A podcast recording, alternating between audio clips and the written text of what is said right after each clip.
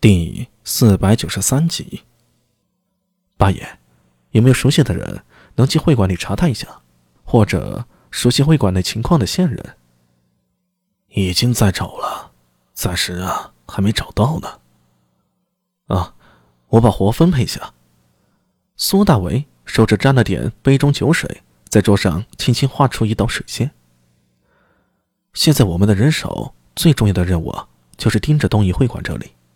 具体任务一是查一下他们的食物消耗情况，对比一下上元节前后的变化。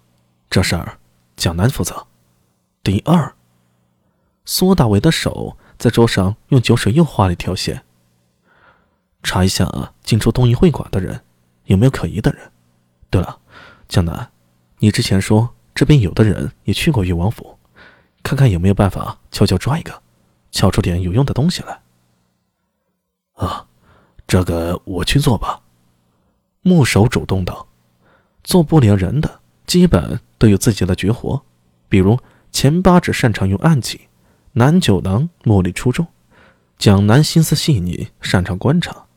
这个木手善使一对钩爪，苏大为试过，手上功法很是不错，而且也比较热心，做事积极。行，这事儿啊，就交给你去办。”苏大伟接着向南九郎说道：“九郎，你再带些人从外面盯住东夷会馆，不光是劫幼童啊，只要是可疑的地方都要盯住。”“是。”南九郎点头应下。八爷，除了找人去查探东夷会馆内的情况，你再帮我去大理寺协调一下，帮我查两个人。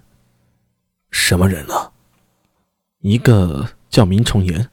是在大慈恩寺舍身的小沙弥。刚才大慈恩寺那边说这孩子不见了，你帮我查一下这孩子这几年的情况，有没有值得注意的？好。钱八指点了点头。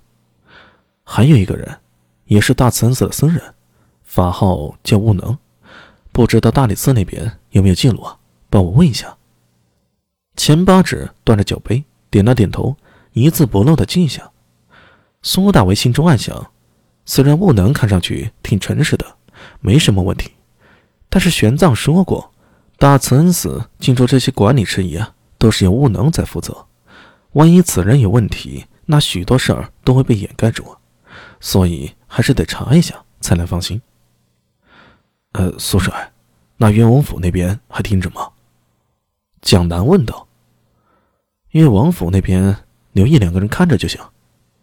苏大为沉吟着说道：“武生的事儿你不用管了，我会跟进的。”交代完这些，他起身说道：“就这些了，你们呢都各自忙去吧，我先走一步，有事去县衙找我。”其他人都坐着没动，只是冲他点了点头。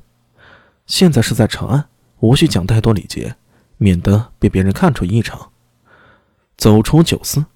苏大为心想：“你晚上还有些时间，不妨去找一下武顺，问一下贺南敏之的情况。”就在这个时候，他忽然抬头看向前方，高大虎从东营会馆前走过来。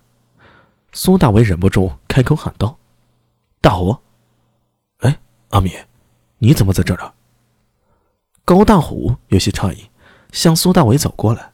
“啊，我在查案呢，你知道的。”苏大伟拉着他走到街角，左右扫了一眼，低声问道：“你不是随李思文回大理寺了吗？怎么也跑到西市来了？”“啊，我也是有公务在身呢。李主簿让我去金吾卫向他们借点人手。”“哦。”